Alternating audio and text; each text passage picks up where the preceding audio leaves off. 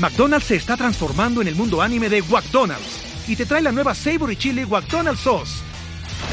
Los mejores sabores se unen en esta legendaria salsa para que tus 10-piece chicken wack papitas y Sprite se conviertan en un meal ultra poderoso. Desbloquea un manga con tu meal y disfruta de un corto de anime cada semana. Solo en McDonald's. ba baba go! En McDonald's participantes por tiempo limitado hasta agotar existencias. Tres meses antes de, esa fecha, 19 de septiembre del 17, algunas, eh, dos contactadas de la zona norte de México eh, comenzaron a recibir información de que era el mensaje así tal cual. Vendrá un gran movimiento que los mantendrá unidos. Hay ocasiones que a mí me, me, contactan y me dicen, oye, ¿cuánto me cobras porque me entrevistes? le digo, pero ¿para qué quieres? Porque si tú me entrevistas, entonces me voy a poder empezar a posicionar para que me tomen en cuenta para participar en congresos, conferencias. Y dije, no, espérate, no. ¿Qué tal amigos? Bienvenidos a Rayos X. En esta ocasión, como en muchas otras ya lo saben, me encanta hablar del fenómeno ovni, aliens, extraterrestres. Es algo que a mí auténticamente me apasiona y para esto tengo un invitado bastante especial. Les quiero presentar a Johanan Díaz. Eso, ¿cómo está, Rayito? Qué gusto saludarte y igual a toda la gente que nos mira en estos momentos. Muchas gracias por venir. Oye, digo, me gustaría empezar eh, sabiendo tú qué estudias del fenómeno ovni o de los aliens, qué conocimiento tienes, vaya. Claro, mira, eh, yo le he dado seguimiento al tema de los ovnis desde que era prácticamente un niño, pero literal, desde niño siempre me ha llamado mucho la atención el tema de los ovnis, los extraterrestres, y conforme fui creciendo, fui eh, empapándome. Mira, yo era de, esas, de esos chavillos que, que, no leían los libros, los devoraban. Y, y, había muchos libros de, del fenómeno ovni que me los aprendí prácticamente de memoria. ¿Por qué? Pues porque al 2023 tenemos mucha información pero hace 20, 30 años no había tanta información como ahora. Entonces, bueno, pues eh, leía, estudiaba los libros, las revistas, lo que salía de las... Eh, en los periódicos, era realmente un omnívoro, es decir, aquella persona que consume todo lo que se da a conocer sobre el tema de los ovnis, que siempre me ha apasionado. Y luego ya con el tiempo, bueno, pues entré a, diversos programas de radio, em, en canales de televisión, tenía secciones y bueno, pues ya afortunadamente poco a poco vas viendo todo el ambiente de los medios de comunicación y siempre el tema de los ovnis no podía faltar, el tema del contactismo, los mensajes, todo ese asunto. Entonces ves la repercusión que tiene en la sociedad porque hay un gran interés en saber si estamos solos, cómo son los extraterrestres, qué comen, qué es lo que están haciendo y por qué están aquí entre nosotros, ¿no? Que son las clásicas preguntas. Entonces, bueno, pues eh, ya a partir del año 2016 después de estar 13 años con, en el equipo de Jaime Maussan, de su programa de Tercer Milenio, emprendí el camino de manera independiente y bueno, a partir de ese momento era viajar por toda Latinoamérica detrás de los misterios, luego ya brinqué hacia Europa, ir detrás de los casos más representativos que a mí me llamaban mucho la atención, de encuentros, de secuestros y de contactos con seres extraterrestres, que son tres palabras completamente distintas y cada una tiene su propia tesitura. Y bueno, pues afortunadamente ahora a través de las redes sociales es más sencillo que puedas divulgar todo lo que tú estás haciendo. Y bueno, pues a grandes rasgos es eso. O sea, tú, eh, ¿cuál sería tu trabajo? ¿Cómo te definirías? Como reportero investigador. Y mira también que afortunadamente eh, eh, tengo una columna semanal, todos los domingos ah, se publica en el periódico El Gráfico, ah, pero que es una columna la más antigua en México y la que más tiempo ha durado, porque en la década de los 80 hubo, en los 70, pero recientemente es la única. Y a mí me da gusto, pero es lamentable que no todos los periódicos aborden de una manera seria y objetiva el tema de los ovnis y que tengan espacios para seguir divulgando todo lo que implica el fenómeno. Pero ahí está, un espacio que afortunadamente los directivos del periódico le han apostado, han dicho, ahí está el espacio, hay que seguir concientizando a la gente sobre la importancia de estas temáticas. Claro, wow. Oye, y bueno, yo veo que hoy en día ya hay muchas noticias, ¿no? Sobre el fenómeno ovni, sobre los extraterrestres. Sí, sí. Está pasando diario todo el tiempo, ¿no? Y bueno, yo te quisiera preguntar, ¿qué diferencias ves de lo que está pasando ahora o con lo que pasaba hace 20 años, con las noticias que salían hace 20 años, que también había noticias de Claro. que ya hay avistamientos, ¿no? Que ahora sí ya bajaban, que ahora sí ya estaban aquí, que ahora venían a conquistarnos. ¿no? Claro, porque hay mucha gente que, que a lo mejor es incrédula en el tema y dice, pues tienen 50 años viniendo los aliens, ¿no? ¿Dónde están, no? Exactamente, sí, sí, porque todos queremos que bajen en las principales ciudades de, de, de sus ciudades o Claro. de este, en las principales plazas de sus ciudades, ¿no? Por decir aquí en la Ciudad de México, pues el Zócalo Capitalino, que baje una nave y que bajen los marcianitos saludándonos y todo. Eso no va a pasar así. Claro. Eso nos queda súper claro. ¿Qué ha cambiado? Ha cambiado que al 2023 tenemos que hay una gran divulgación por parte, en este caso, de Estados Unidos, que ha dado a conocer todo lo que hay en torno, bueno, parte de lo que tienen ellos en cuanto a seguridad nacional, los estudios, los análisis, los grupos de investigación que le dieron seguimiento al tema de los no identificados. Creo que eso es muy importante porque es ahí cuando nos damos cuenta que si el país más poderoso del planeta eh, está investigando, no porque lo haya considerado un ataque o una invasión extraterrestre, no, sino por las cuestiones de seguridad nacional. Y a lo largo de las décadas ellos le han dado mucha información a, a- a diversos investigadores del ámbito científico, militares y de cuestiones de seguridad nacional para que se aboquen a investigarlo. Y ahora, afortunadamente, lo estamos conociendo. Pero hay muchos otros países que han des- desclasificado Inglaterra, e Italia, Portugal, España, de allá de Europa, entre muchos otros. Y de Latinoamérica tenemos también diversos países que han divulgado. Imagínate tú cómo estarían las cosas. En Latinoamérica tenemos cinco países que tienen las oficinas para investigar el fenómeno del mm, fenómeno ovni desde el ámbito militar, que es Chile, Perú, Argentina, Uruguay y Ecuador. Son cinco países que le dan seguimiento al tema de los no identificados y que inmediatamente cuando reciben las denuncias eh, por parte de la ciudadanía abren las carpetas de investigación. Pero estás hablando que ya tienes a la Fuerza Aérea con todo el despliegue militar, eh, tecnológico para determinar qué es eso que sobrevoló en algún punto. Entonces nos damos cuenta que Estados Unidos ha concientizado de manera tremenda y planetaria sobre esta temática de los ovnis, porque imagínate, la, gente por lo regular piensa así, si el país más poderoso del mundo no le puede dar una explicación a esa cosa que está allá arriba volando, que yo no puedo identificar, que a lo mejor es esférico, triangular, con forma de rombo o con forma de disco o forma de tubo, pues entonces, ¿quién lo va a hacer? McDonald's se está transformando en el mundo anime de McDonald's y te trae la nueva Savory Chili McDonald's Sauce.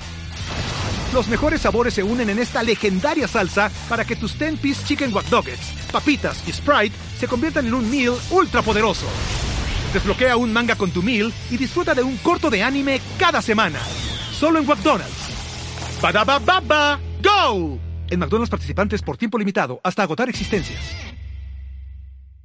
Y si hacen todo lo necesario para entrar en comunicación con esos, esos artefactos y no logran, no hay respuesta, entonces ¿ante qué estamos? Objetos que no tienen hélices, no tienen turbinas, no tienen ningún medio visible que los pueda sustentar en nuestra atmósfera. ¿Ante qué estamos? ¿Qué tipo de tecnología es? ¿Por qué cuando se dan los entrenamientos militares estos objetos se acercan? ¿Por qué estos objetos están sobre las bases que cuentan con tecnología nuclear o con armas de destrucción masiva que es la nuclear?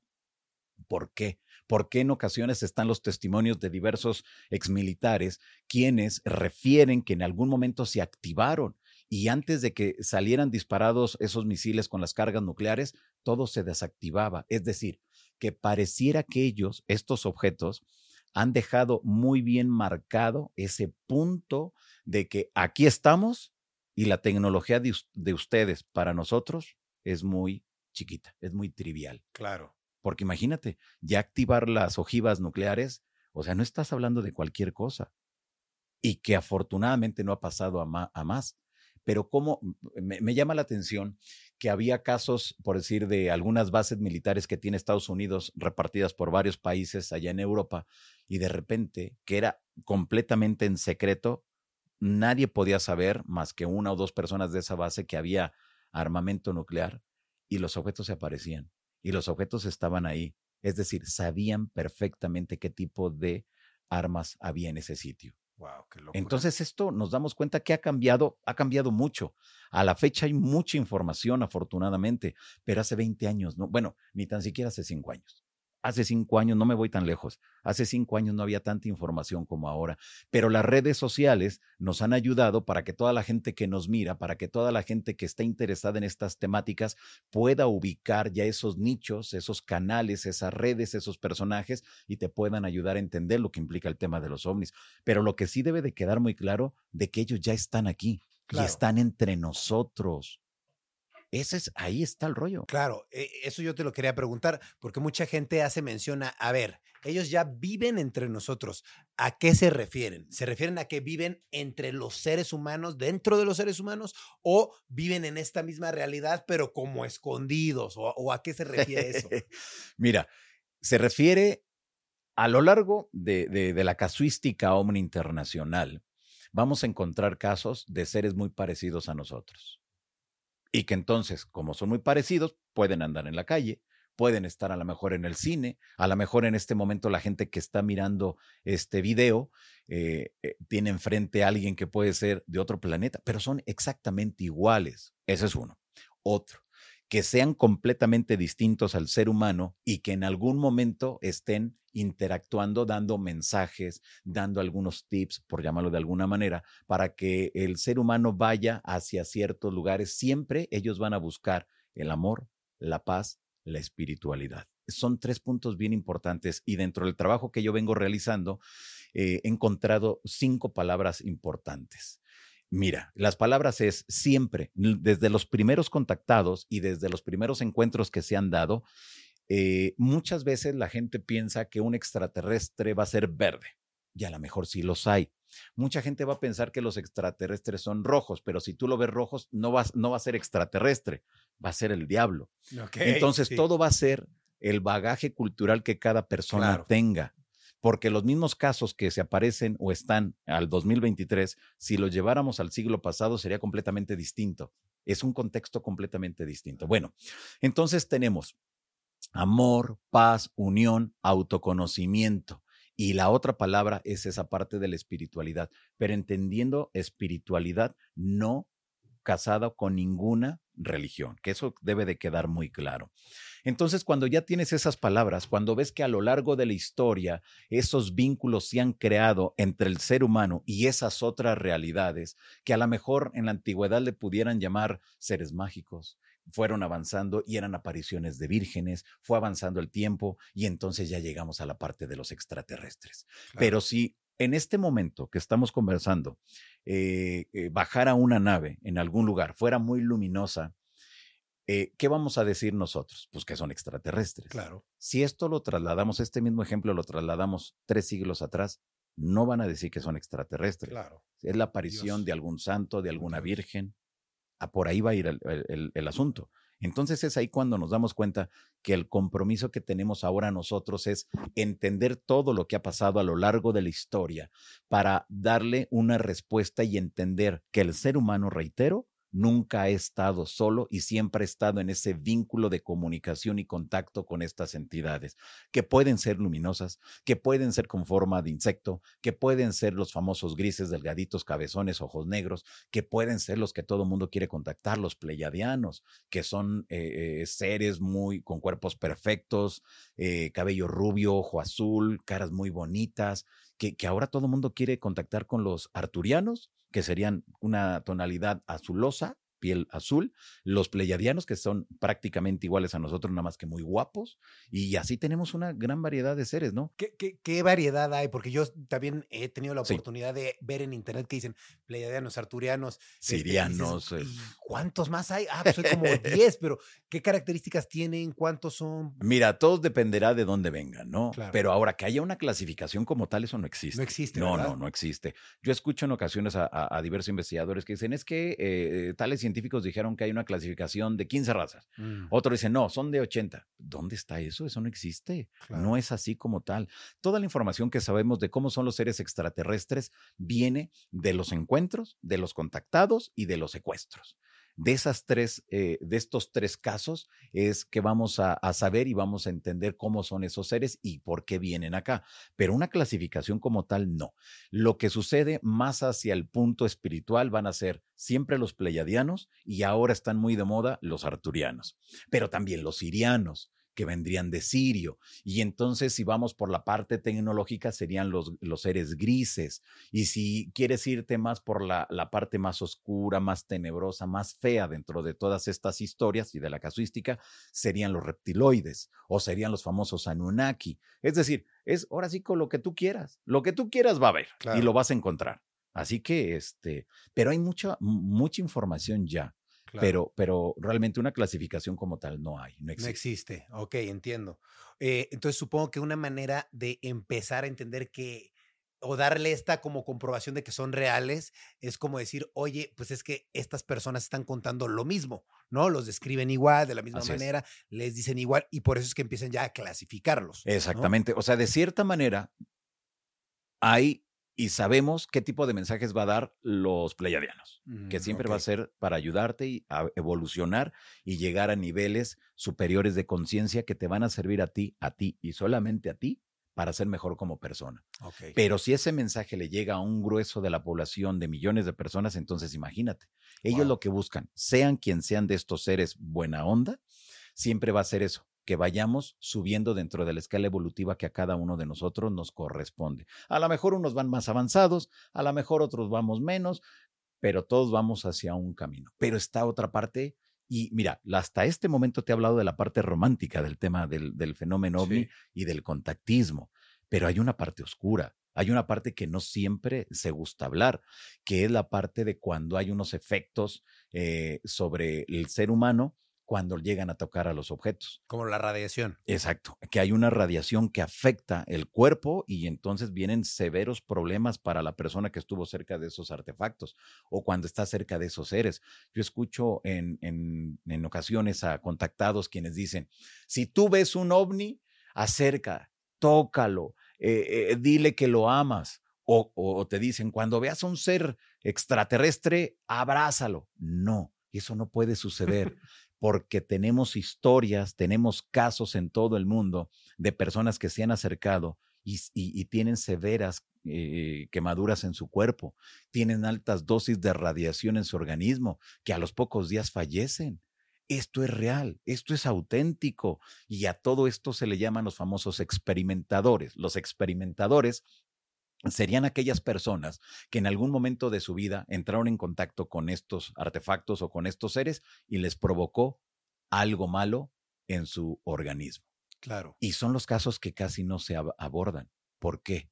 No sé queremos vivir la parte romántica de que vienen a salvarnos, vienen a cuidarnos, que cuando lleguen los extraterrestres van a quitar toda la corrupción del planeta, van a quitar el hambre en todas nuestras enfermedades. No, eso no va a ser así. Cuando nosotros, yo pongo siempre un ejemplo muy claro, cuando nosotros viajamos a algún otro país, que a poco vamos pensando, cuando llegue al otro país voy a recoger toda la basura que encuentre a mi paso. No, ¿verdad?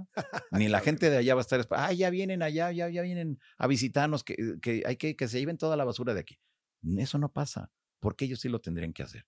Entonces, no, como que creo que, que ahí en ese aspecto debemos de estar muy conscientes de que ellos vienen, sí, que están entre nosotros también. ¿De qué manera? Ya eh, lo mencionaba, pueden ser muy parecidos a nosotros, pueden estar muy al pendiente de todo lo que estamos haciendo a través de estos ovnis que se ven constantemente, eh, a través de estos mensajes que están eh, dándole a, a, muchas personas ahora en todo el planeta. Es decir, que están muchas formas de cómo se están comunicando esos seres, pero lo que sí nos debe de quedar muy claro es que no estamos solo y nunca lo hemos estado, claro. porque a lo largo de la historia hay vestigios de que ellos estuvieron aquí en todo momento, acompañándonos siempre. Oye, ¿y tú entonces qué recomendarías si, por ejemplo, digamos, alguien está teniendo una experiencia y está viendo un ser, está siendo contactado de alguna manera? ¿Qué debería claro. de hacer? ¿Debería acercarse y aprender esa, pues eso que está viviendo o mejor se aleja y evita tener contacto?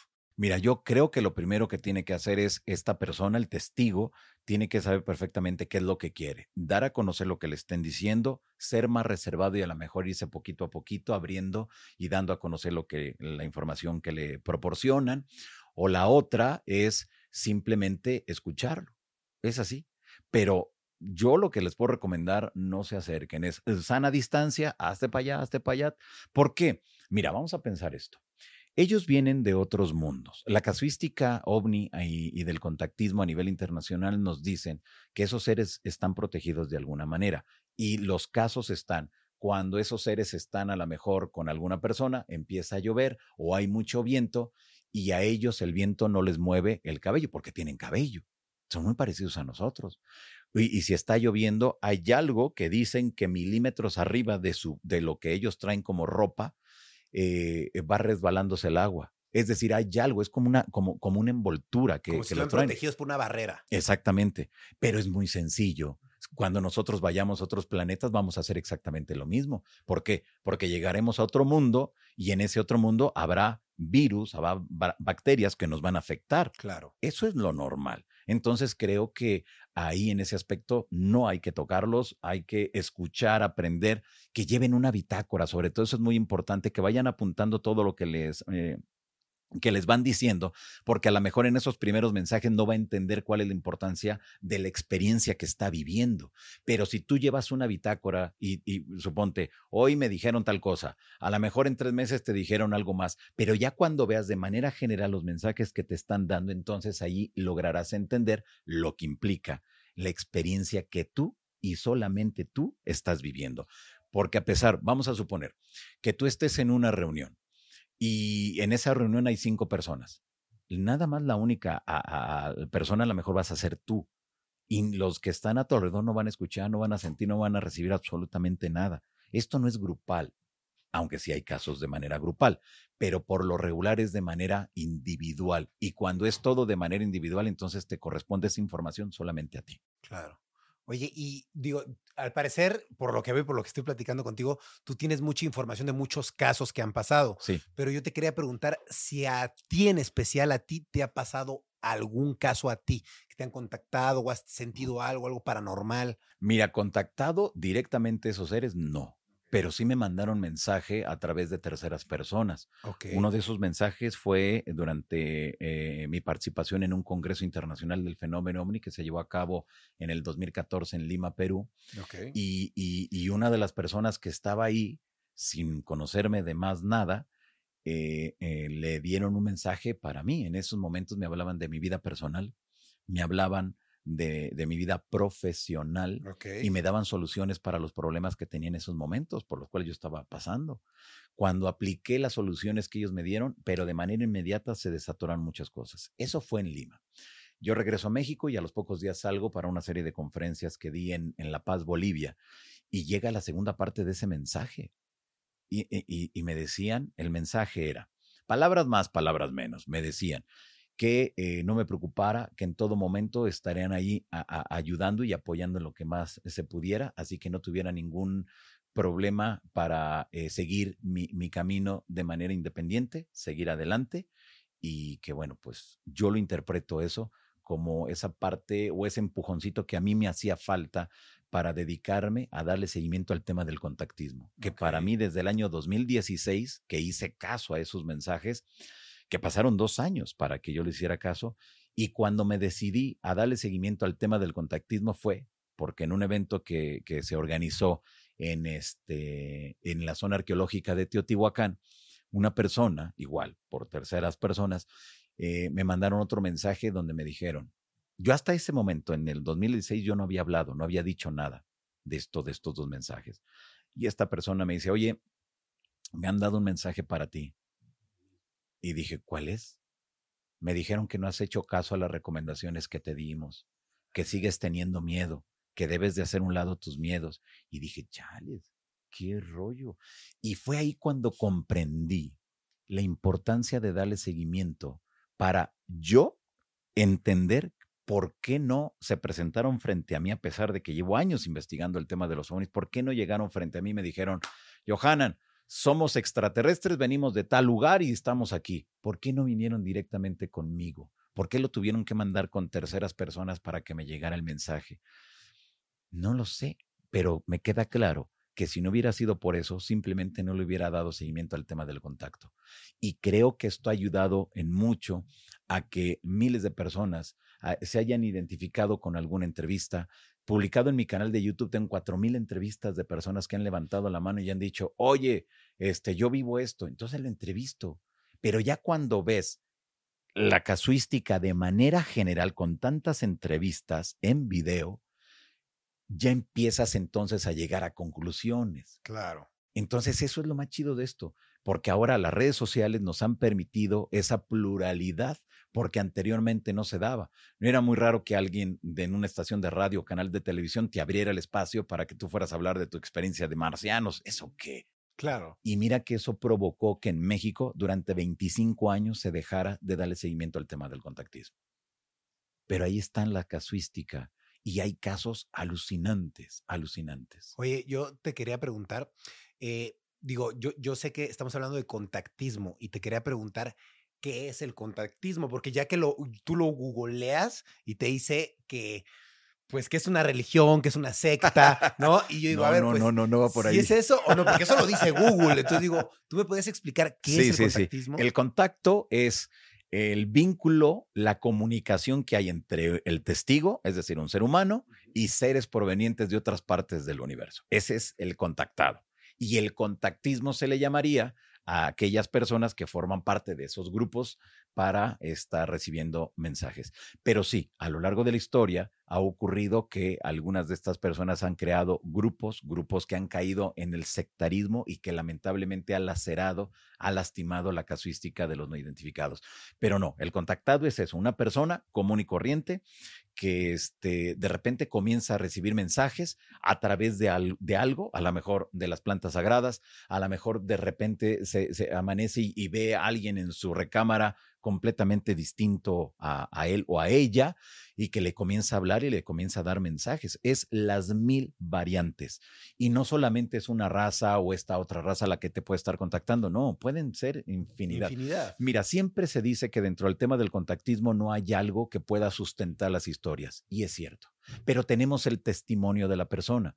Y cuando te abocas a darle seguimiento a los testimonios de esas personas, cuando son los casos muy, muy importantes, te vas encontrando con ciertos temas, te vas encontrando con ciertas cosas que te ayudan para eh, dentro de esa carpeta de investigación, poner todos los elementos que has encontrado y entender que esto no es así de que, ah, fui a una nave y me traje un, souvenir, que eso sería lo mejor, ¿no? Imagínate traerte una pluma extraterrestre o traerte un botón extra, digo, no sé, lo que tú quieras de allá.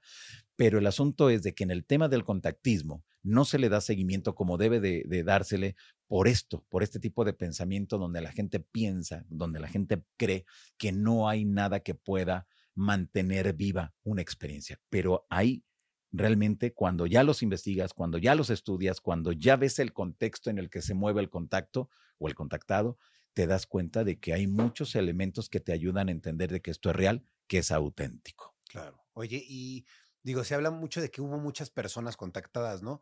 Pero no hay uno que fuera el primer contactado. ¿Quién fue la primera persona que dijo, a mí me contactaron? Mira, si nos remitimos a la historia oficial del tema del contactismo o del fenómeno ovni, tendríamos a George Adamski dentro de la era moderna del fenómeno ovni. George okay. Adamski era de Estados Unidos y bueno, pues él eh, es considerado el primer contactado de la era moderna. ¿Por qué? Porque habló con Orton, un ser extraterrestre que venía del planeta Venus y que le habló de las consecuencias de la, de la utilización de la energía atómica.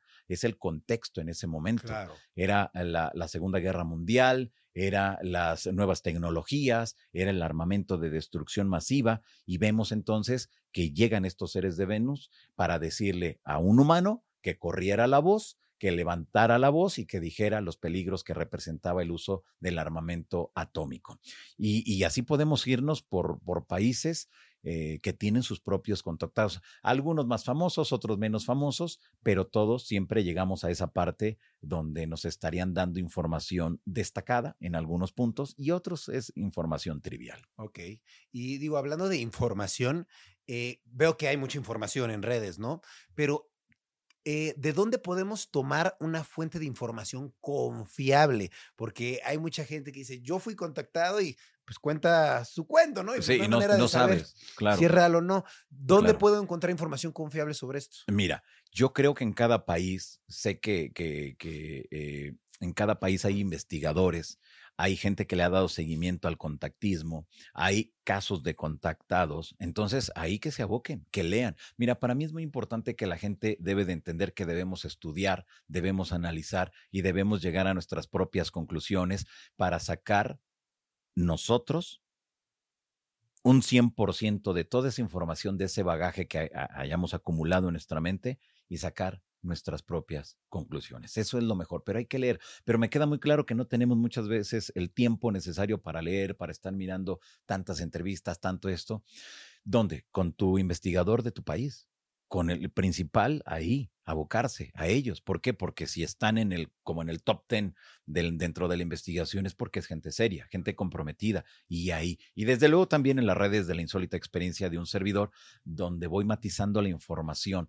Desde el 2016 a la fecha, te digo, en video tengo más de 4.000 entrevistas en video y en audio deben de ser unas 8.000 entrevistas en audio de gente que me platica sus historias, que me dicen, mira, muchas veces la, los investigadores aquí en México me dicen, es que tú, tú vas caminando, levantas una piedra y aparece un contactado.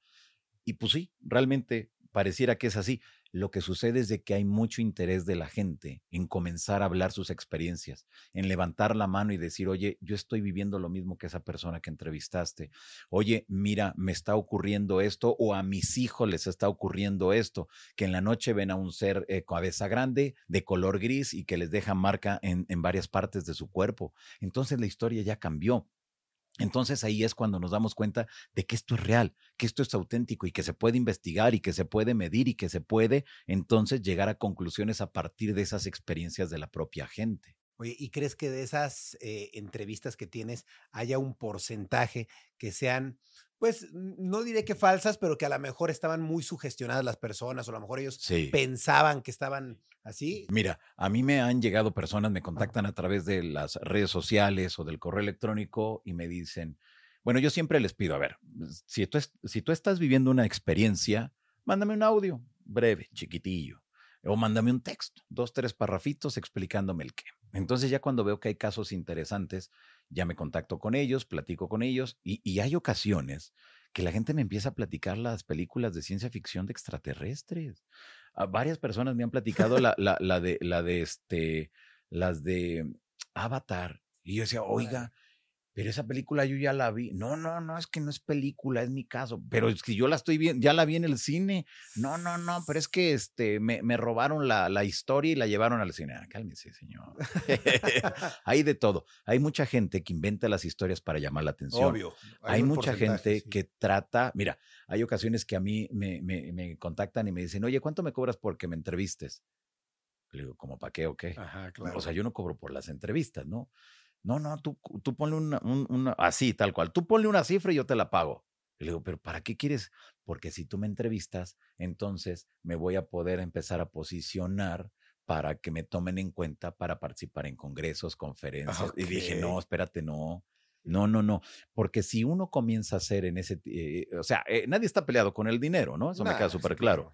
Pero ya cuando comienzas a ver que no hay nada en la historia de esa persona, sino que todo es inventado y que lo está haciendo por llamar la atención, entonces las cosas están mal, porque desde lo que yo hago, desde el concepto que yo manejo, es llegar a conclusiones sobre la presencia de esos seres aquí con nosotros y de qué manera están interactuando con nosotros. Eso es lo importante, pero si ya lo empiezas a mezclar y empiezas a hacer una revoltura, entonces no vas a terminar bien tú y, y el tema la gente no lo va a tomar como debe de ser de una manera seria. Claro. Oye, y teniendo también tantas entrevistas, ¿sientes que hay alguna anécdota que se repita mucho, que te digan mucho esa historia y digas, sí son? O sea, porque por lo que Claro. te están diciendo dices, coincide demasiado en lo que me han Sí. dicho todas estas personas. Sí, mira, ya cuando lo vemos de manera general, ya todos los casos y todo, he encontrado algunos patrones. Uno de ellos, eh, yo hace, y esto apenas lo, lo encontré hace poquito tiempo. Tenía que buscar yo una entrevista y, había un contactado que me había dicho un mensaje y no lo encontraba, no lo encontraba. Entonces me empecé a buscar en el archivo del canal de, de YouTube y me doy cuenta que pasé todo el, eh, el parte del 2022, pasé todo el 2021, el 2020 y encontré un dato súper interesante, que los mensajes que van recibiendo los contactados por un año, es decir, por 12 meses, van cambiando, van modificándose en dos o en tres ocasiones. La tendencia de un mensaje, haz de cuenta que pareciera que se ponen todos de acuerdo, todos los seres que, con los que están contactando, y, y, y, eso así como que si ellos se pusieran de acuerdo y dijeran, ahora el mensaje, la ruta de trabajo, hay que decirles a todos que tienen que mm, ponerse a meditar. Y ves entonces que, todos los mensajes coinciden en eso. Y luego vienen los grandes cambios. Por decir, te pongo un ejemplo muy claro, muy, muy conciso. Tres meses antes del terremoto del 2017, hay que recordar que en México el terremoto fue el 19 de septiembre del 2017 eh, para la zona central de la República, porque hay que recordar que el 8 de septiembre tuvimos para la zona sur, lamentablemente, un terremoto. Bueno, Tres meses antes de, esa fecha, 19 de septiembre del 17, algunas, eh, dos contactadas de la zona norte de México eh, comenzaron a recibir información de que era el mensaje así tal cual. Vendrá un gran movimiento que los mantendrá unidos. Y dices, ¿y eso qué? ¿No? ¿Eso qué significa?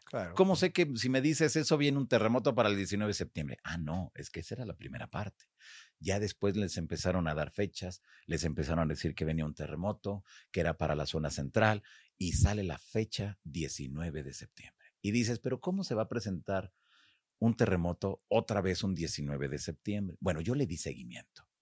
Yo dije, abro una carpeta de investigación, comencé a, recabar más detalles de, más contactados, empecé a preguntar, fui documentando todo, todo. Todavía 12 horas antes eh, del 19 de septiembre, es decir, la noche del 18, eh, la gente, eh, bueno, estas dos contactadas me decían, Johanan, salte de la Ciudad de México, te tienes que salir, me están diciendo que te salgas ya ah, y que corras la voz, pero llorando. Y yo decía, pero espérese, ¿por qué me dice eso? ¿No? ¿Cómo voy a salir a decir, ay, ¿qué creen? Viene un terremoto. Y dije, bueno, pues ya. Llega el 19 de septiembre, una 14, una 15 de la tarde, y llegó el terremoto. Pero lo que a mí más me impactó, que estas contactadas les permitieron visualizar ese futuro. Les permitieron, o sea, desde tres meses antes, les permitieron ver lo que iba a suceder el 19 de septiembre. Fíjate. Ellas me relatan y están todo documentado, o sea, de, de, días antes, semanas antes de que llegara el terremoto. Una decía, estoy, ellas no conocían la Ciudad de México en aquellos momentos. Dice, yo estoy en una avenida muy grande, veo cómo la gente viene caminando hacia donde yo estoy, triste, llorando, muchos tratando de utilizar el celular y se ve que no hay línea. Este, otra de ellas me decía, yo veo cómo hay un edificio rojo que está girando y de repente, como si lo aplastaran de arriba para abajo. Entonces, cuando yo eh, veo ese día las imágenes en las redes sociales, en la televisión, eh, voy viendo en Paseo de la Reforma, en Avenida Insurgentes, que donde estaba la cámara, pues la gente venía hacia donde estaba la cámara. Era lo que me había descrito esa persona. El edificio rojo eh, eran unos jovencitos que estaban esperando que les entregaran el carro en un, en un estacionamiento y el edificio colapsó, se cayó. Pero haz de cuenta que lo aplastan de arriba para abajo. Y era lo que vieron ellas, fue lo que les permitieron ver. Y dices, bueno, fue mera coincidencia, fue pura chiripa esto que sucedió. Llega 2022. Eh, dos semanas antes de que llegara el terremoto, otra contactada de, Mexicali me contacta y me dice, Johan, me están dando información desde el mes de febrero que viene un terremoto para el 18. Ya me dijo que era el 18 de septiembre por la noche, la magnitud 8. No, pues luego, luego, abro una carpeta de investigación, meto ahí todo lo que yo iba encontrando, pregunté a muchas otras personas, contactados, nadie, nadie sabía más que ella tenía esa información. Dije, ya está, pues yo ya empecé a documentarlo. Y llegó el terremoto, no fue el 18 en la noche, como le habían dicho esos seres, pero bueno, fue el 19, nada más una variación de unas horas, y la magnitud en una primera instancia se había dicho que era 8 y después bajó a 7.6. Es decir, que realmente hay personas que pueden conectarse con esa gran mente maestra y comenzar a descargar información. Y cuando ya descargaste esa información, entonces puedes comenzar a compartirla. Eso es bien importante porque nos damos cuenta entonces que dentro del tema del contacto realmente hay personas que están viviendo insólitas experiencias y que, como tú lo mencionabas minutos atrás, ¿a dónde van? ¿A dónde pueden llevar su caso? ¿A dónde pueden llevar su experiencia? Porque tú vas y le cuentas a tus amigos, lo que estás viviendo y se van a empezar a burlar, va a decir, ah, estás bien loco. A menos de que estén en el, mismo rollo que tú. Claro, pero si no lo están, o, ponte que, que, alguien esté viendo estas experiencias y vaya a su trabajo y le digan, ay, ¿qué crees? Fíjate que me habló un marciano. Decir, oye, espérate. Claro. Sí, ¿qué te tomaste? Sí, sí, o sea, no es así tan sencillo esto, pero, eh, y luego, mira, te pongo otro ejemplo para complementar esto que te había puesto. Eh, otra persona, pasando el terremoto del, del 19 de septiembre del 2017, con lo que yo encontré, con lo que yo escuché y lo que me dijeron estas dos contactadas, me di cuenta de que realmente hay mucho todavía por investigar del tema del contactismo. Y me contactan unas personas de, este, de Guanajuato. Me dicen, Johanna, fíjate que eh, estamos contactando con tales seres y nos dijeron que viene un terremoto para la Ciudad de México. Dije, otro terremoto, no puede ser, ya espérense, ¿no? Ya, eso no puede ser así. Me dieron una fecha, no recuerdo la fecha, pero eh, entonces, bueno, le di seguimiento eh, y la fecha que, que ellas habían vaticinado, no se dio el terremoto, pero sí se dio un enjambre de microsismos solamente para la Ciudad de México. Es decir, para algunas alcaldías se estaba produciendo, que esto llevó a que la jefa de gobierno ese día, por la tarde-noche, junto con científicos de la UNAM, dieran una conferencia de prensa hablando de, que, eh, de que estuviéramos tranquilos, que no iba a pasar a mayores y que, bueno, estaban investigando para ver qué asunto, ¿no? Entonces yo recuerdo que le hablé y le dije, oiga, pues no llegó el terremoto. Dice, Johanna, estos seres nos han dicho que el terremoto no se dio porque se comenzó a liberar toda la, toda la energía que estaba contenida. Y dices, ay, ¿será? No lo sé. Pero ¿cómo iban a saber ellas que a partir de la hora y el día que, les vaticinaron eso, se iba a producir este, esta serie de, de, microsismos. ¿Cómo? ¿Cómo lo iban a saber ellas?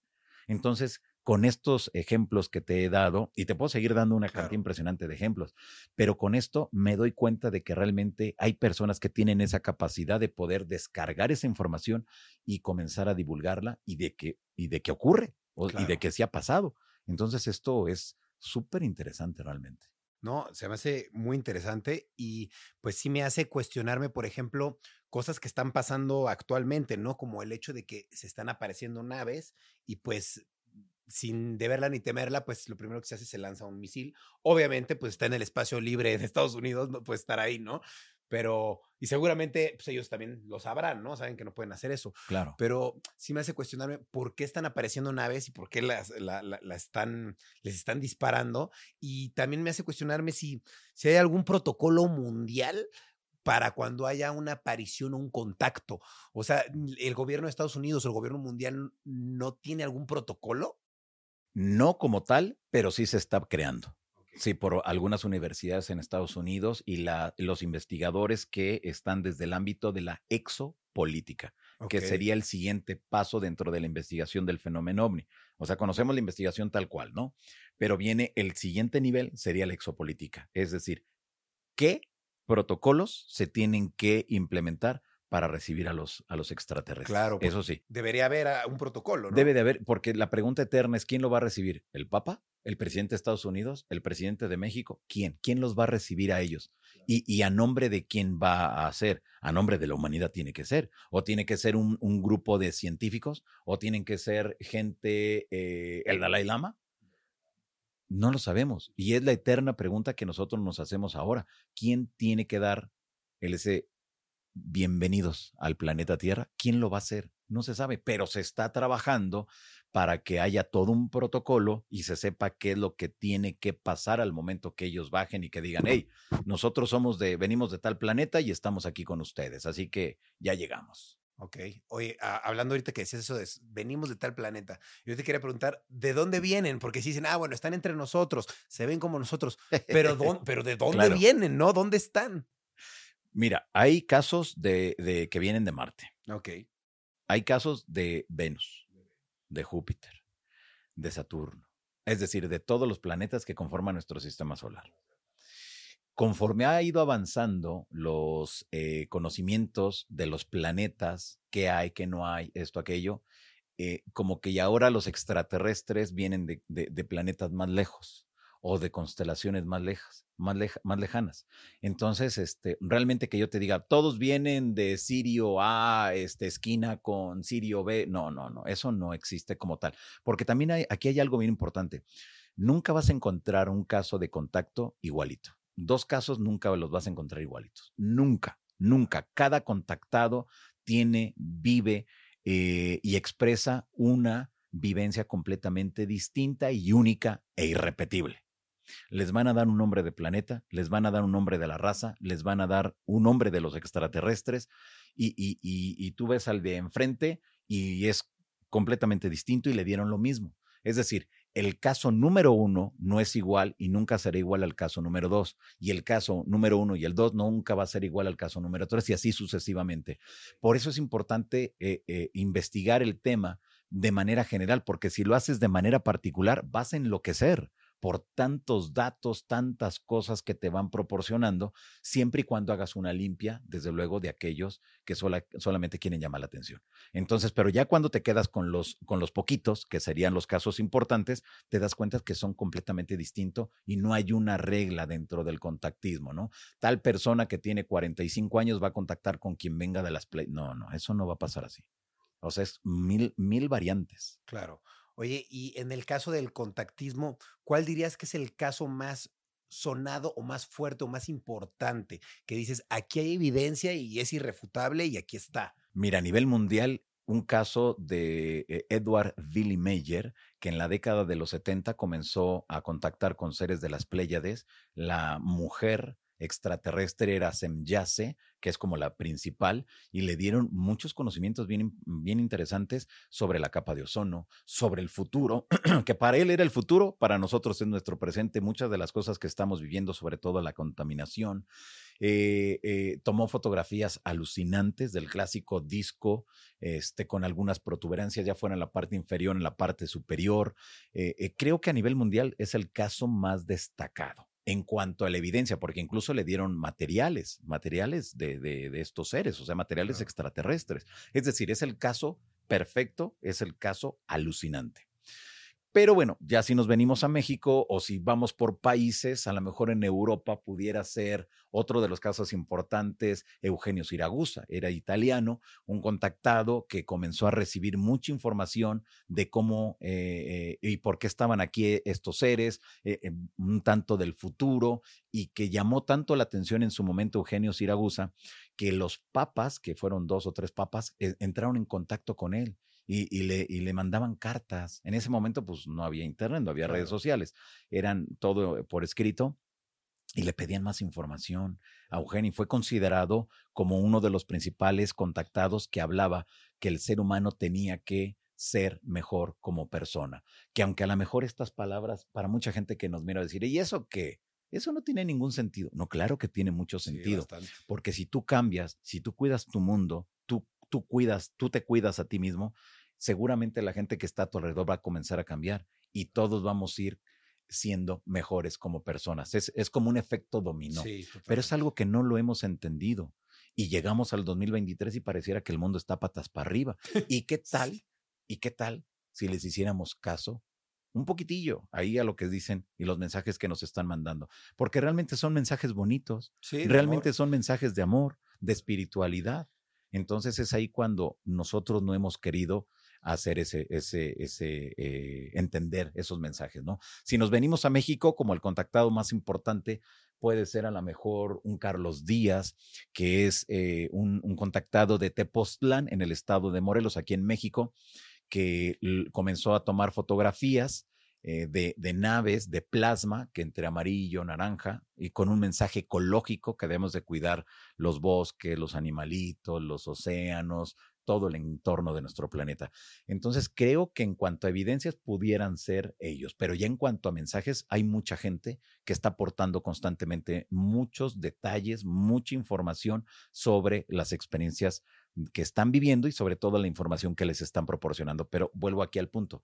hay de todo, desde que los que te hablan de cuestiones ecológicas, de los que te hablan de cuestiones médicas, filosóficas, culturales, de todo. Hay de todo. Oye, y por ejemplo, ¿tú consideras evidencia estos como sembradíos que se hacen como que dejan mensajes que están difíciles de recrear? Sí, mira, eh, principalmente se sabe y se conoce que es en Inglaterra donde aparecen los famosos crop circles, ¿no? Esto eh, nos debe de llamar o de llevar a varias reflexiones. Uno de ellos que son, no es tan sencillo armar o crear una figura en un campo de flores. Claro, o de trigo o de maíz. No es tan sencillo, pero sí se puede hacer. Ahora, los símbolos y el contexto que está contenido en las figuras, cuando ha sido descifrado, curiosamente, vienen a decirnos que debemos de regresar al origen, y el origen es el amor. El origen es la buena vibra, es la unión, ese es el mensaje también que ahí ha quedado plasmado y quienes ahora se abocan a tratar de explicar qué significan los crop circle, nos damos cuenta que, que, que, que, se quedan sorprendidos porque pareciera que coincide mucho con los mensajes que se han recibido a lo largo de la historia, no solamente por el contactismo, sino remitimos a los mensajes que fueron dados por vírgenes en siglos pasados, por santos, por los seres mágicos, eh, nos damos cuenta que es el, mismo mensaje. Es exactamente lo mismo. ¿Y qué es lo que ha ocurrido? Vuelvo al punto. No hemos entendido esa, esa situación.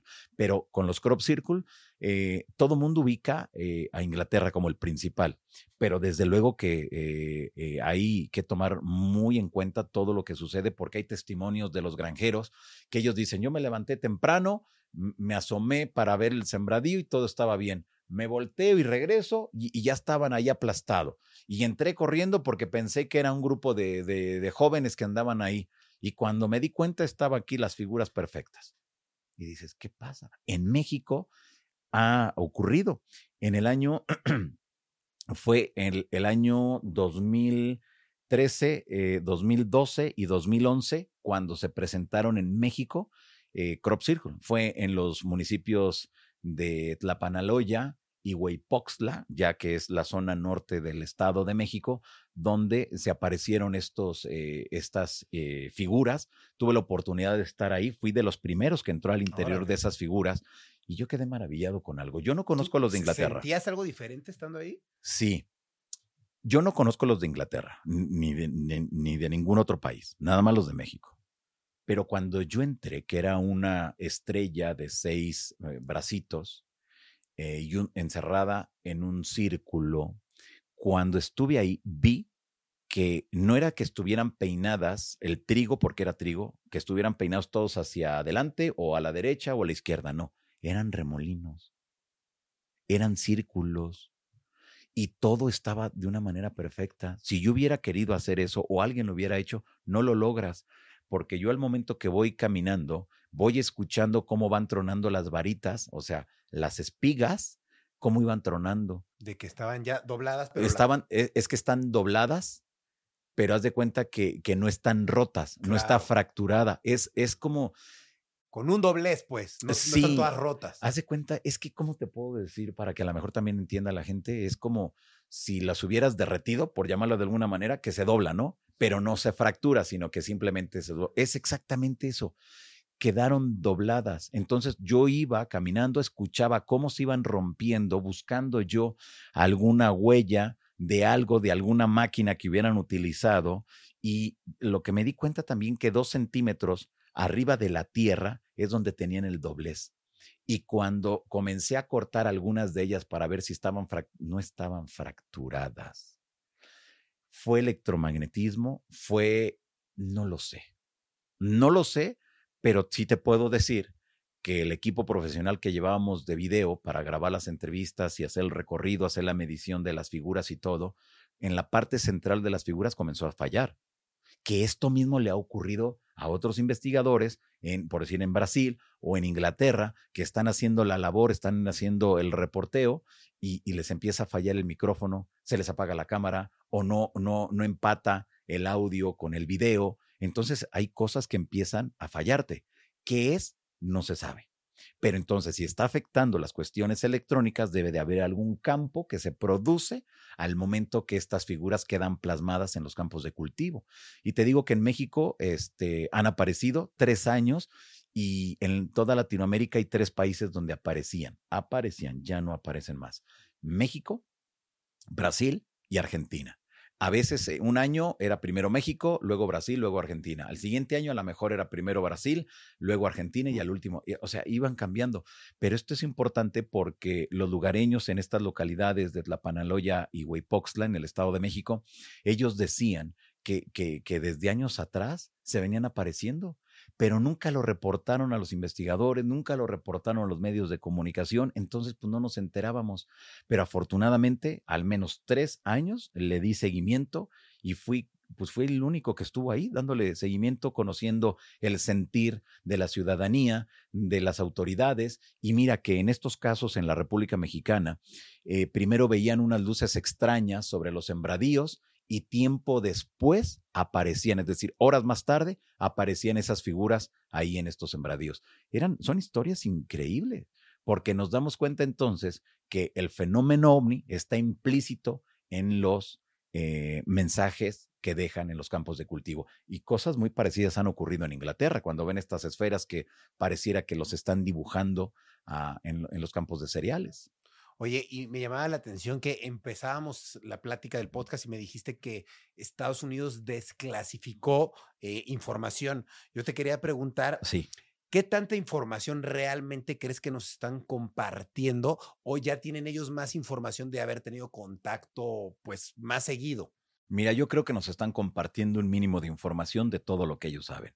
Es decir, nos están arrojando, bueno, a los estadounidenses, ¿no? Porque a nosotros los mexicanos, pues no, no, no, pero para, la, para su sociedad, que a ellos le tienen que rendir cuentas, están dando muy poca información, y pero vemos que las áreas de inteligencia, los militares, el, el aparato de gobierno se está involucrando cada vez en el tema, pero lo ven por qué porque eh, puede representar para ellos un serio problema la seguridad nacional y en estos momentos que tienen o están como que las cosas no muy buenas con China, con Rusia, por todo ese apoyo que hay de Estados Unidos hacia Ucrania. Entonces ellos están viendo que, que, no vaya a haber algún ataque en algún momento. Entonces hay de cierta manera, no una paranoia, pero sí la hay, realmente, ¿no? Entonces creo que ahí es donde tenemos nosotros que estar muy al pendiente, ir cachando la información que están proporcionando y nos estamos dando cuenta que saben mucho, que han pagado investigaciones a universidades, a científicos, a empresas para que lleguen a conclusiones sobre los fenómenos anómalos que están ocurriendo. Pero ya cuando ves todo el cúmulo de información, Estados Unidos ha gastado una cantidad impresionante de millones de dólares. En diciembre del 2017 se aseguró que Estados Unidos, dentro de esa área que investigaba el tema de los ovnis, tenía más o menos 20 millones de dólares anuales. A, eh, tres, tres años después, es decir, 2020, se aseguró que el presupuesto se había elevado a más de 60 millones de dólares. Es decir, pues que tantos sabrán que nosotros no lo sabemos y que realmente le están invirtiendo más dinero. Ahora te doy un dato extra. Durante el 2019-2020, un grupo de eh, personas abocadas a la investigación por parte del área de inteligencia de los Estados Unidos comenzó a viajar por toda Latinoamérica con el pretexto que estaban grabando una nueva serie de televisión para un canal reconocido de estos canales internacionales de televisión. Y bueno, pues este, eh, llegaron con las Fuerzas Armadas de, de, varios países de latinoamericanos, fueron con los investigadores OVNI que tenían los restos de los platos voladores que en algún momento habían explotado, se habían estrellado y que ellos tenían partes de esos ovnis, eh, comenzaron a llevarse algún, un pedacito de esos para analizarlos. Estados Unidos tiene eh, en lo teórico la, ya una nave que puede estar en el espacio exterior, dentro de nuestra atmósfera y en los océanos, es decir, en los tres elementos, en la teoría, pero en la práctica no porque le falta la aleación. Ellos consideran, tanto el gobierno como algunas empresas independientes que le trabajan al gobierno, que a través de estos metamateriales pudieran ellos eh, tener esa aleación que les permitiera entonces estar en el espacio exterior, dentro de nuestra atmósfera y en el océano, en los océanos. ¿Y, qué va a pasar cuando se tenga? ¿Qué va a suceder? No lo sabemos porque todo va a cambiar, porque es una nueva, un nuevo elemento seguramente, una nueva aleación, un nuevo metal que, que estará ahí disponible quizá para en un futuro para, para todos nosotros. Pero mientras los gobiernos, sobre todo Estados Unidos, ha invertido mucho dinero y con el pretexto de un programa, de una serie de televisión, es que están llegando a los investigadores y a las Fuerzas Armadas. ¿Qué tanto quizá este equipo de producción que llegó y te pongo muy claro el ejemplo en Perú y en la Argentina. Llegan a Perú y bueno, pues los investigadores OVNI solicitaron que se hiciera una revisión de los documentos para ver qué asunto. Y apareció en el sistema, me imagino que deben de tener algunos protocolos especiales de comunicación entre los países, digo, no lo sé. Eh, apareció que, se, que, que estaban dentro del área de inteligencia en activo de Estados Unidos la gente de, Argentina, cuando se enteraron de eso, dijeron, oye, pero vamos a ver ahora que vienen para acá, a ver si es cierto. Meten toda la documentación, ven todo y efectivamente arroja que estaban en activo en el área de inteligencia de la Unión Americana. Es decir, que disfrazan una cosa para obtener información sin levantar mayores sospechas. Claro pero a la luz de todo lo que se ha dado a conocer por parte de los Estados Unidos, nos damos cuenta entonces que nos está ayudando para entender que no estamos solos, que esos objetos están aquí entre nosotros y que ahora lo único que tenemos que hacer nosotros es estar muy al pendiente de todo lo que implican estas temáticas. No hay más. Claro. Oye, yo quería saber por qué algunas personas pueden verlos y otros no. ¿De qué depende eso? ¿Por qué, porque hay gente que dice, yo sí he tenido experiencias y los he visto, o sea, se han comunicado conmigo, y hay gente que dice, yo no vi nada. ¿De qué depende eso? ¿Como de tu nivel de conciencia o de tu nivel de, de, lo que tú crees? ¿O porque hay gente que no ve nada y hay gente que sí ve mucho? Es una buena pregunta, ¿eh? No lo sé. No lo sé, pero te explico esto. Por decir, en, el, en México, en el tema del, de las personas que son los cazaovnis, okay. que con una cámara de video están observando el cielo y a veces captan objetos extraños. La mayoría de ellos llega a un momento en que tienen una sensación en el pecho, en el estómago, en la nuca, en la parte de la nuca o en la frente, y ese deseo necesario de salir a observar el cielo. Es un contacto, pero no en contacto de que te estén dando mensajes, no, sino es una, una variante del contacto que te están avisando que te salgas, eh, que te subas a la azotea o que salgas al jardín o que te asomes por el balcón con tu cámara de video para grabar. Y cuando ellos están ya en el lugar que sienten que deben de estar, los objetos empiezan a aparecer. ¿De qué depende de quien los vean? Dependerá de que, de, de que están conscientes de, de la existencia de ellos, puede ser de que están haciendo todo lo necesario para escucharlos, para verlos, para comunicarse con ellos, a la mejor, porque lo están deseando. Pero tenemos la, el otro grupo de personas que en su vida se han involucrado en el tema de los ovnis, es más, ni les interesa y lo miran. También. No lo sé de qué dependa. No hay, hay, hay algo. Mira, en las investigaciones más recientes sobre el tema del fenómeno ovni eh, para tratar de explicar por qué unos sí y otros no, asegurarían que quien tiene ciertos elementos o ciertas sustancias genera más sustancias en el cerebro, puedes tener los avistamientos o puedes tener eh, contacto con seres fallecidos, que sería el DMT que a una mayor segregación de nuestro organismo del DMT, entonces puedes entrar en esas áreas de las otras realidades. Y por eso otros no. Otros asegurarían que puede ser de, por, eh, eh, por cuestiones genéticas, es decir, que a lo mejor tu abuelita estaba relacionada con algo de, de las hierbas, o eh, a lo mejor era curandera o chamana, y la siguiente generación, alguien de esa generación, lo trae también. Y, y, los hijos de, de, esta, de esta generación, o sea, la tercera generación, también va a tener alguien, uno, uno por generación. Y es lo que dicen, que puede ser que viene de manera genética, uno por generación, y que es quienes tendrían más facilidad de observar. Porque mira, a mí me ha tocado que estoy en las vigilancias ovni o estamos en, en campamentos y a lo mejor hay 100 personas. De las 100 personas solamente 8 o 9 lo ven. Los demás no. Exacto. Sí. Y dices, oye, pero ¿cómo? Pues si estamos en el mismo lugar, el fenómeno está allá arriba, no, no lo ven. No sé de qué dependa, realmente. Ok, bueno, yo, yo, yo siempre he tenido eh, la teoría de que es un nivel de conciencia a lo mejor al que tiene que llegar cada quien, ¿no? Puede ser. Puede ser, claro, desde luego, sí, sí. ¿Quién sabe? Oye, y si tuvieras la oportunidad de tener contacto, ¿qué, qué hablarías con ellos o qué les preguntarías? Újule, Esa es una muy buena pregunta también. No lo sé. Mira, me he hecho muchas veces esa pregunta. Sería a lo mejor preguntarles qué comen, qué piensan de Dios, que este, habrá periodistas, habrá reporteros en el planeta pensando si hay vida en otros mundos.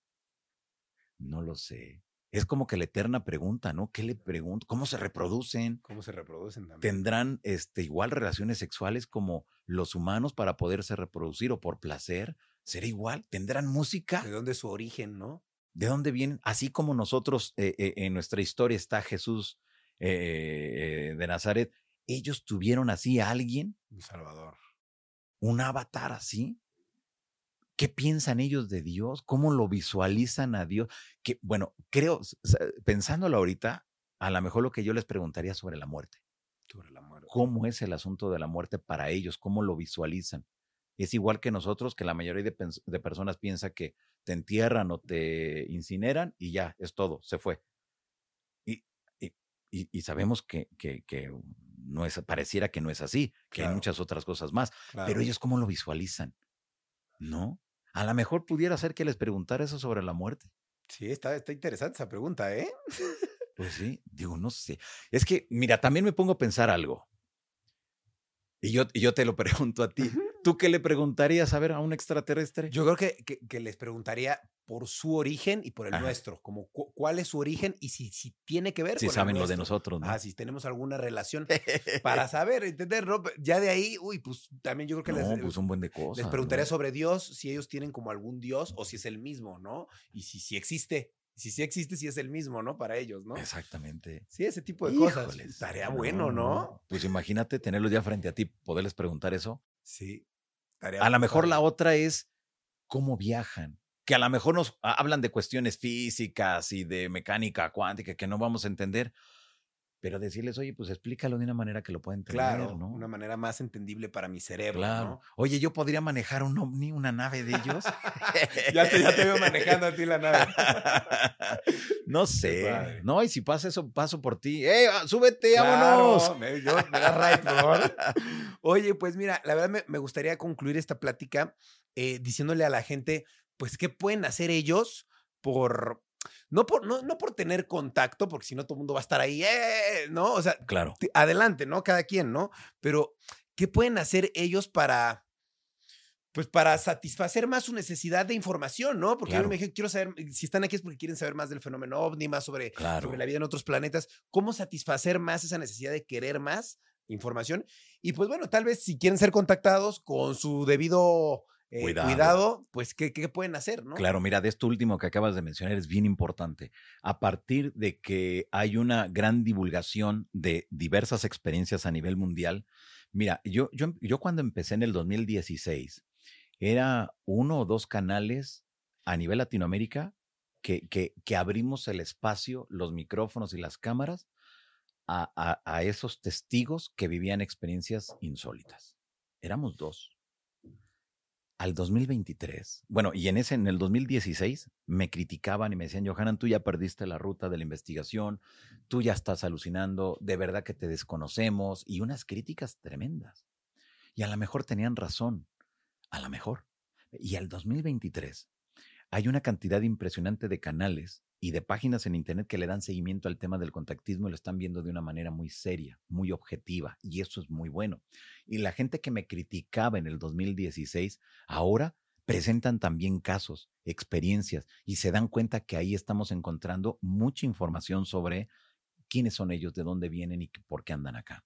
Entonces, ha, ha- ha existido una evolución, ha cambiado el pensamiento, porque anteriormente la gente pensaba que quien le daba seguimiento al tema del contactismo estaban locos y quien se atrevía a levantar la mano y decir, oigan, yo estoy viviendo una experiencia, ellos eran agredidos. Ahora a través de las redes sociales, bueno, pues los bulean, los, este, y muchas cosas, ¿no? Pero en, en décadas pasadas los golpeaban. Cuando eh, hablaban de ellos, terminaban sus conferencias, la gente se acercaba y los, les pegaba, los insultaba. Es decir, que no estábamos entendiendo el mensaje que se estaba dando. Pero en el 2023 vivimos entonces esa época donde ante tantas experiencias, los jóvenes, sobre todo, quieren contactar con quien se pueda, a la hora que sea, con quien se deje. Y hay que tener cuidado, porque hemos hablado la parte romántica del fenómeno ni lo bonito, pero está la parte fea, la parte tremenda, la parte que no nos va a llevar y no nos va a ayudar en nada. Mira, esto te lo comento muy brevemente. Dentro de esta investigación que he hecho del contacto, los encuentros y los secuestros por parte de seres extraterrestres, hablamos y escuchamos los, mensajes bonitos, pero hay otra parte de personas que contactan con seres extraterrestres, pero que son malos, que escuchan que tienen que golpear, que escuchan que tienen que agredir, que incluso hay quienes les dicen que tienen que matar a determinadas personas. Son voces, son seres que les están diciendo que sí o que no.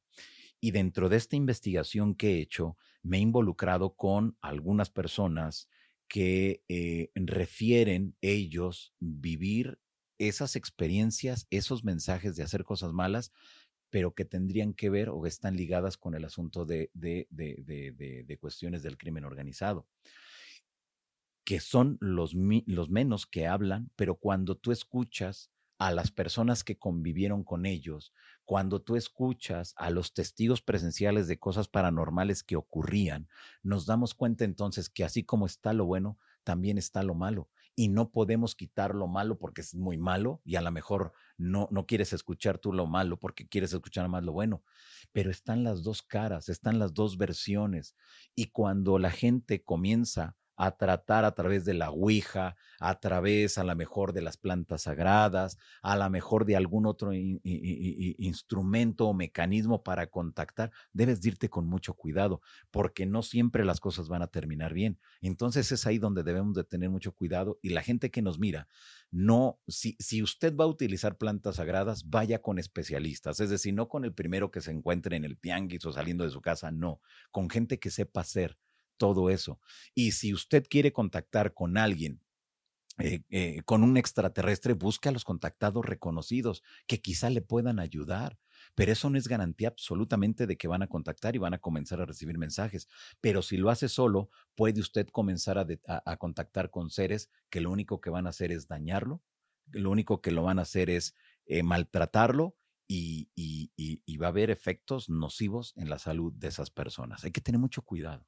Claro, ahora sí que pues no pueden andar jugando con fuego, ¿no? Eso de estar jugando la Ouija, pues con quién te quieres comunicar, ¿no? y qué quieres lograr, ¿no? Exactamente. y también, bueno, pues la gente, yo les recomiendo que lean, que estudien, que analicen, que lleguen a sus propias conclusiones. Es lo mejor. Hay, afortunadamente ahora a través de Internet encontramos libros gratuitos, revistas, eh, eh, artículos, vemos videos ahí es donde nosotros debemos de crearnos una cultura para llegar a nuestras propias conclusiones. Y en esa medida entonces lograremos entender lo que implica el fenómeno ovni, el tema del contacto en general. Y desde luego, pues sigan ahí las, la insólita experiencia, que hay una cantidad impresionante de casos, de historias, y siempre que yo presento una experiencia es porque ya anteriormente ya hablé con la persona, sé que puede aportar más elementos para entender la casuística y, y ahí puede ayudarle a la gente. Y hay muchos videos donde voy matizando la información, los mensajes, esto, aquello. Yo creo que eso puede ayudar también a las personas a entender el tema del contacto, pero también entender el real y auténtico mensaje del fenómeno. Claro. Ok, oye, pues yo te quería agradecer, Johanan, de verdad por, por esta plática, estuvo muy buena. Y pues hablando de la información, que es muy importante, la información es poder, y pues eh, te quería preguntar eh, cuáles son tus redes para que la gente se informe más, tenga más información de verdad, pues buena, ¿no? Porque está muy difícil encontrar información verídica de estos temas, ¿no? Claro, pues muchas gracias, te lo agradezco enormemente y me pueden encontrar en YouTube, que es mi principal medio de divulgación, Johanan Díaz, Insólita Experiencia, así tal cual, Johanan Díaz Vargas.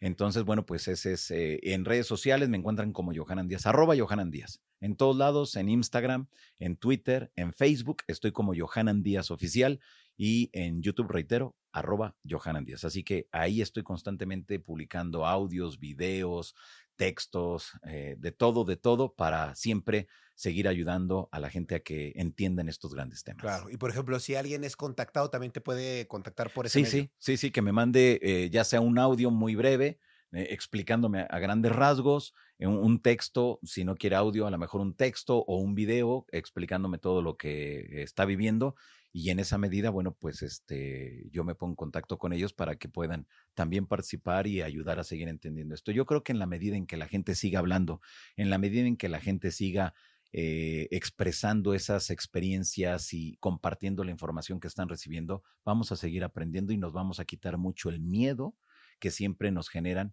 este tipo de, de temas, ¿no? Porque la gente, a pesar de que hay mucha información, la gente tiene miedo. Claro, sí, tenemos miedo a lo desconocido, ¿no? Y por eso la información, entre más sepas, pues bueno, yo quiero pensar que un poquito menos de miedo vas a tener, ¿no? Pero bueno, eh, pues muchas gracias, Johanan. Al contrario. Por venir, por compartir la información. Al contrario. Y pues muchas gracias a ustedes por estar viendo o escuchando Rayos X donde sea que lo estén escuchando. Eh, recuerden que pues es normal tener miedo a lo desconocido. Todos tenemos miedo de lo que no conocemos, ¿no? Pero pues hay que atreverse a averiguar un poco más y a pisar un poco de terreno desconocido, ¿no? Tampoco se vayan al platillo volador que vean inmediatamente, por favor. Ya vieron que no se puede. Pero bueno, nos vemos, cuídense y sigan a Johanna en todas sus redes y a Rayos X, aquí el rayito en todas mis redes. Nos vemos, cuídense y cambio y fuera.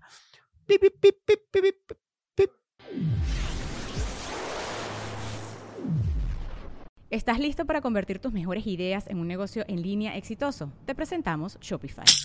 Tal vez no lo sabías, pero nuestro podcast More Than Mamis es un negocio y lo empezamos por supuesto para desahogarnos y hablar sobre la maternidad, no para convertirnos en expertas de ventas y del e-commerce. Así que sí, necesitábamos ayuda para vender nuestro merch y poner en marcha nuestra tienda. ¿Y cómo suena con Shopify?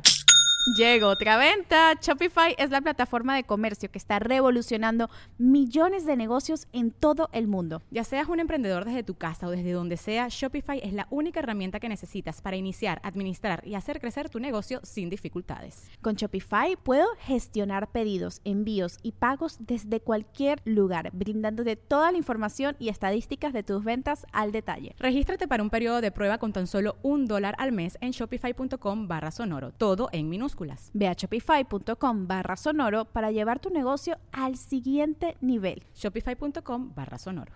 With lucky landslots, you can get lucky just about anywhere. Dearly beloved, we are gathered here today to. Has anyone seen the bride and groom? Sorry, sorry, we're here. We were getting lucky in the limo and we lost track of time. No, Lucky Land Casino, with cash prizes that add up quicker than a guest registry. In that case, I pronounce you lucky. Play for free at LuckyLandSlots.com. Daily bonuses are waiting. No purchase necessary. Void where prohibited by law. 18 plus. Terms and conditions apply. See website for details.